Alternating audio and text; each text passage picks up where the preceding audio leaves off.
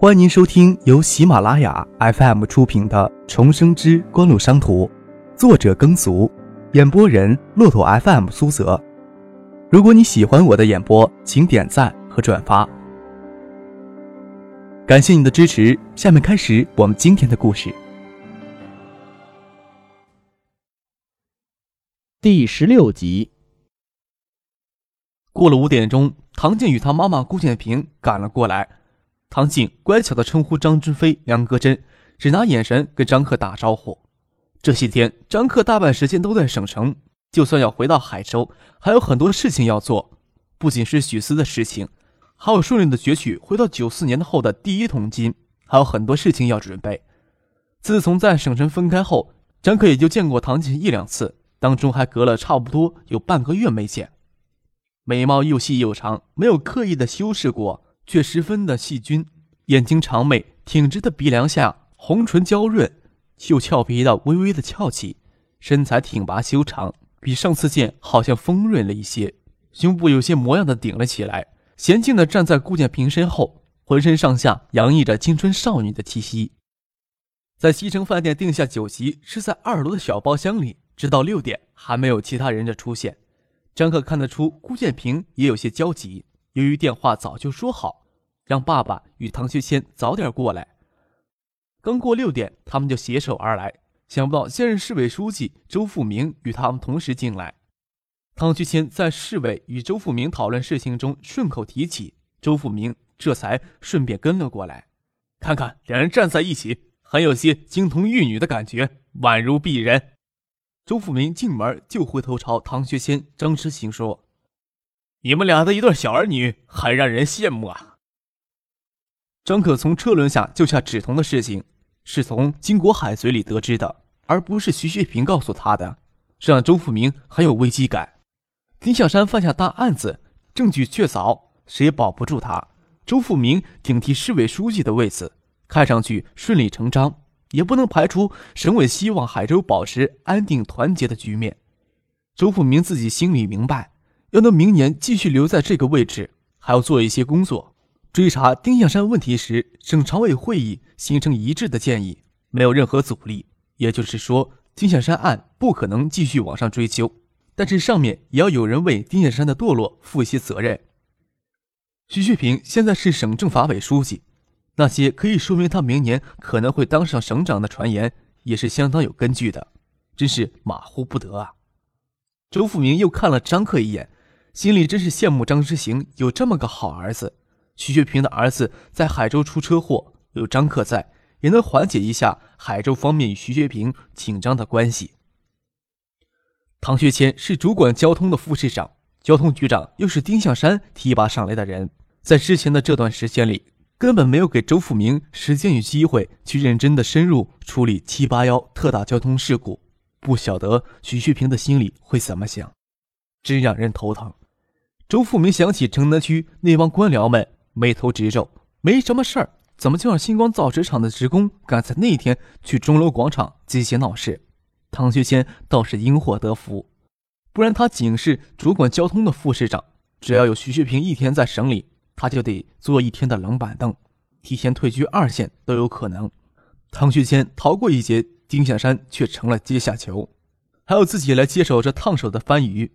周富明心想，自己顶下丁向山的位置，说是大喜，也有隐忧啊。张可没有想到，周富明转眼间会起这么多心思。徐学平五年后从政法委书记位置退居二线，也是受到唐学谦案的影响。现在，唐学谦案已经彻底的逆转，对徐学平的影响也只会是正面的。不晓得徐学平是不是还会在五年后退居二线。唐学谦笑着招呼女儿，称呼人，请周富明先落座。大家在包厢里聊了一会儿天儿，换来服务员准备点菜的时候，外面瞥进来一个人。张可不认识他，只见他的眼神在包厢里转了一圈，看见周富明也在坐，吓了一跳。呃，周书记也在这里。唐市长的女儿张之行的儿子考上海州一中，我怎么就不能在这里吃饭？周富明笑着说。换大麻子，你贼头贼脑的钻进来干什么？张可细看他肥脸上长着几颗白麻子，想起他就是外经贸主任万勇。仔细看长相，眉眼间跟他那个混蛋儿子万天才的确有几分相似。听周富明这么一说，万勇嬉皮笑脸的走了进来，多出的椅子还没有撤掉，他就挨着最外面的张志飞坐了下来，说道：“张老叔，那我也是来到这里的。唐市长的女儿，张秘书长的儿子考上一中，怎么能偷偷摸摸的庆祝？幸好我耳朵尖，鼻子灵。”又将口袋里掏出两只红包递给张克、唐静，嘴里叫着：“饭票钱，快收下。”张克注意到万影的突然出现，让包厢里的人脸色发生微妙的变化。周富明手里正拿着菜谱点菜，这会儿停在手里，爸爸脸上有些挂不住，对老妈说：“不是说就请唐市长一家人吃顿便饭，怎么惊动了别人？”妈妈没想到周富明会跟着来，有些惊慌，不知道怎么回应。万勇接着说：“顾胖子畏首畏尾，还怕赶错了饭局，要过来打前锋。不跟他说，让他在外面多等一会儿。”这话接得顺，跟盘连好似的。张之行听不是妻子放出的风声，就不怕给周富明留下什么不好的印象，更不能责怪唐学谦的爱人。这次。毕竟是张之行请的家宴，妻子遇到人多唠叨一句，一点都不过分。只是现在的官员太会钻营。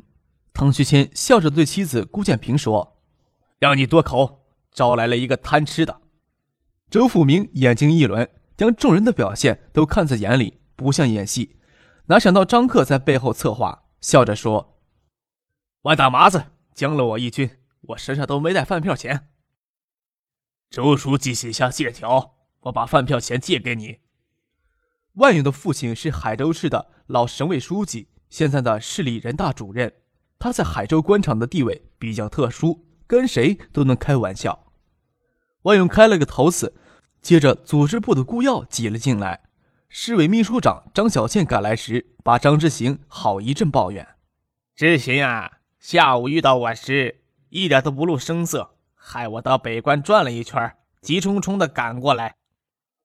他们都是冲着唐学谦的面子来。机关大院里的人结群而来。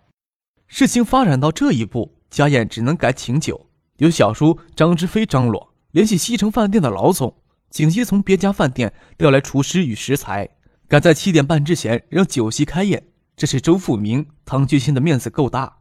张克却与唐静在二楼楼梯口收礼金。一直到八点半，都陆续有人过来。张克手里拿着小叔借给他的公文包，给红包塞得满满的。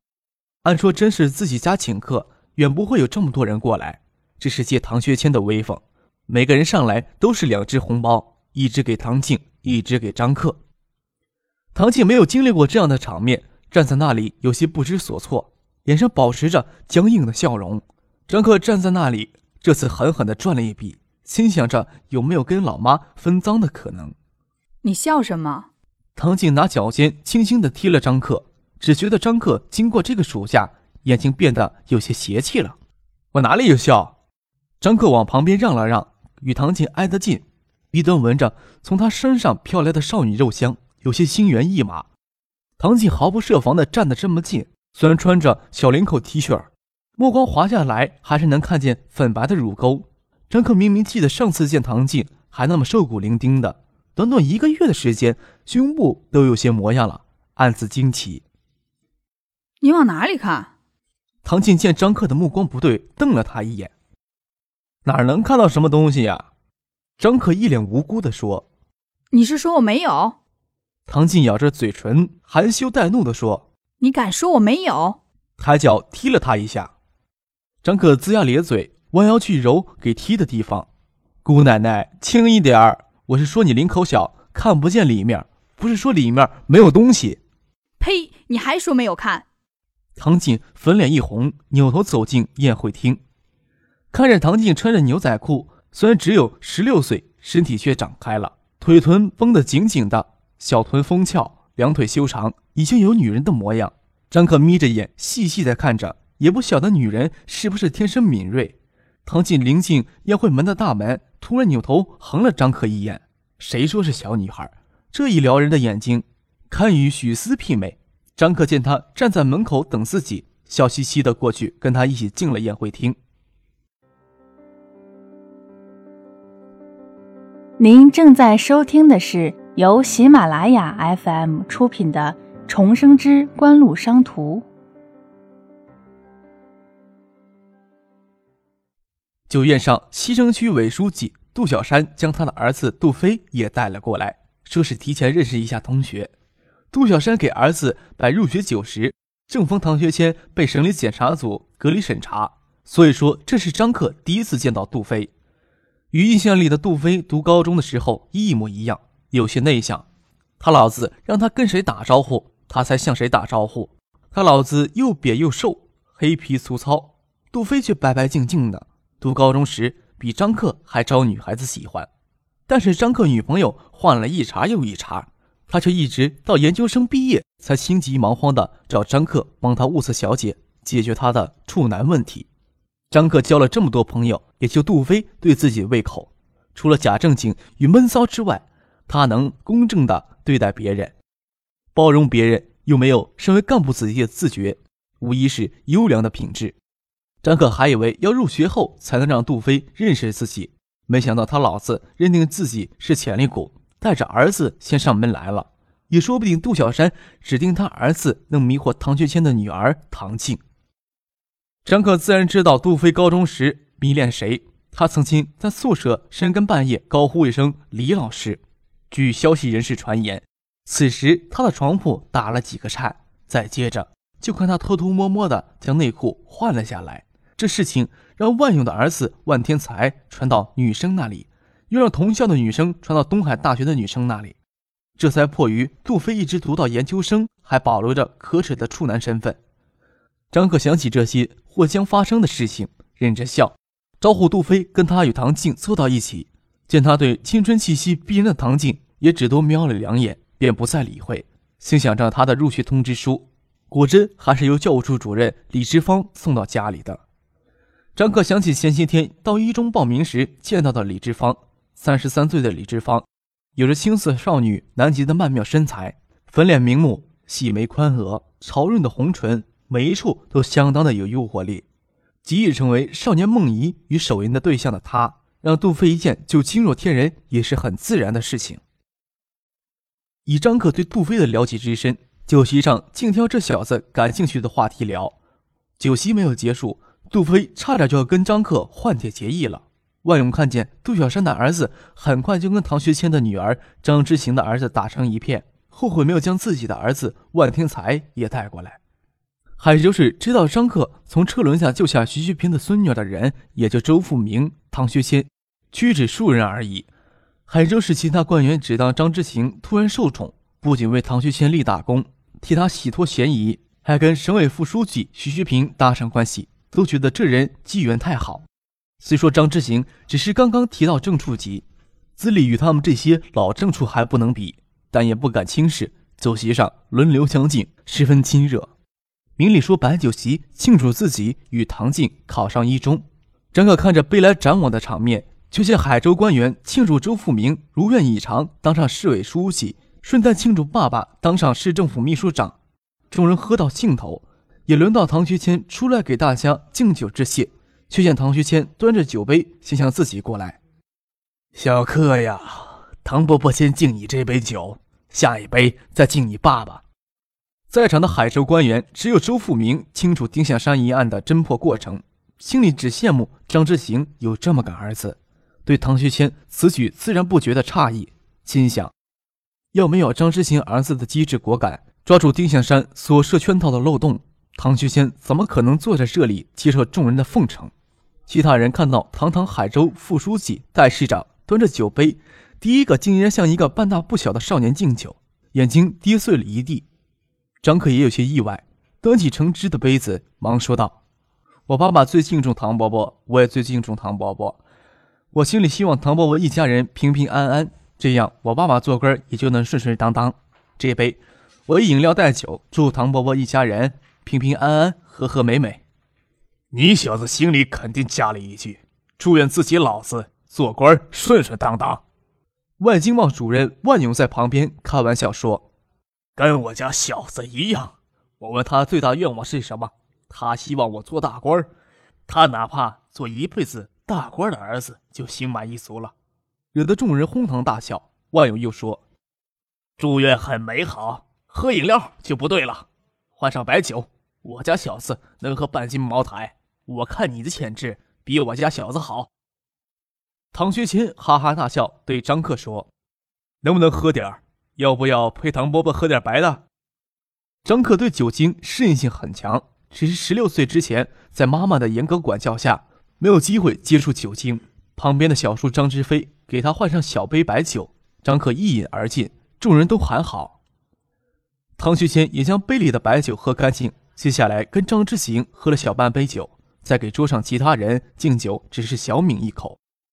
这其中的细节让这些在官场上厮混多年的人十分疑惑，想不通这半大的少年能让唐学谦这么重视，不简单，一定不简单。唐学谦没有多想，张克虽然只是晚辈，这酒也当敬，也没有考虑到当着海州大小官员面前敬这杯酒会造成多大的影响。万勇颇无顾忌，见张克将小半杯白酒一饮而尽，起哄说。知行家小子还可以，比我家小子不含糊，是不是挨个给我们这些叔叔伯伯敬敬酒？怎么说今天大家聚到这里，也是为你庆祝考上海州一中。张之行的好运气实在让人羡慕，所以响应万勇的人特别多，闹得张克无法坐下来。周富明说道：“之行，你就领着儿子认识一下在座的叔叔伯伯，一桌一桌的敬。来来来，小子先敬我们这桌。”半汤勺就可以了，知行酒量可以，要多陪一点。见周富明的话里很维护张之行的儿子，万勇颇为尴尬的闭了嘴，其他人更不会不识抬举的起哄。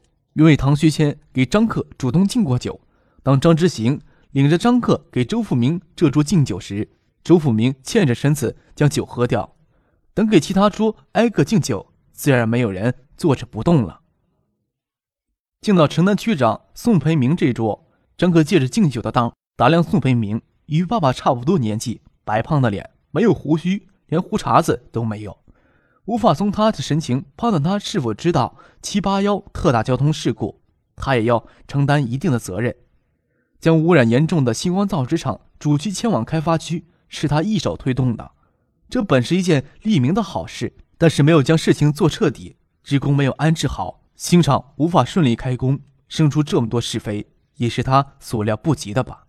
为了给宋培明留下一个比较深的印象，张克敬酒时站在他旁边敬过酒，主动给他添上酒，也无法有更多的小动作。酒宴完毕，将唐学谦一家人、周富明送走，张克与爸妈还有小叔留到最后将剩菜打包。唐伯、张之威一直帮助酒席，最后抢着把账给结了。张之行问多少钱？张之威假装生气地说：“都说我跟老小替小克办酒席，等小克将来考上大学，这个机会也要留给我们。”梁戈真不希望从今天收到的礼金里挖出一块来支付酒钱，心想这钱多半是由他大伯独自出。张之行也不再坚持要付酒钱，各自分开回到家，将红包拆开来看，一清点，二百三十四只红包，一共有六万六千多元。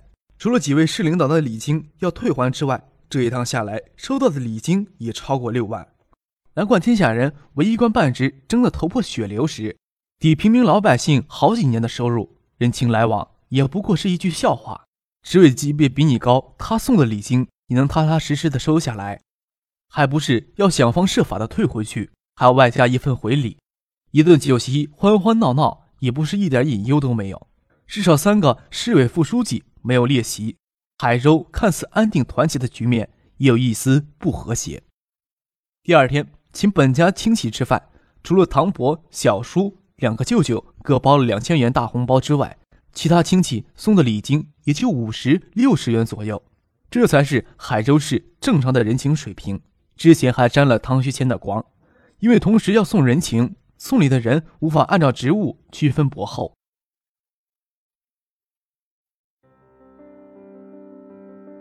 听众朋友，您刚刚收听到的是由喜马拉雅 FM 出品的《重生之官路商途》，作者耕俗，演播人骆驼 FM 苏泽。更多精彩有声书，尽在喜马拉雅 FM。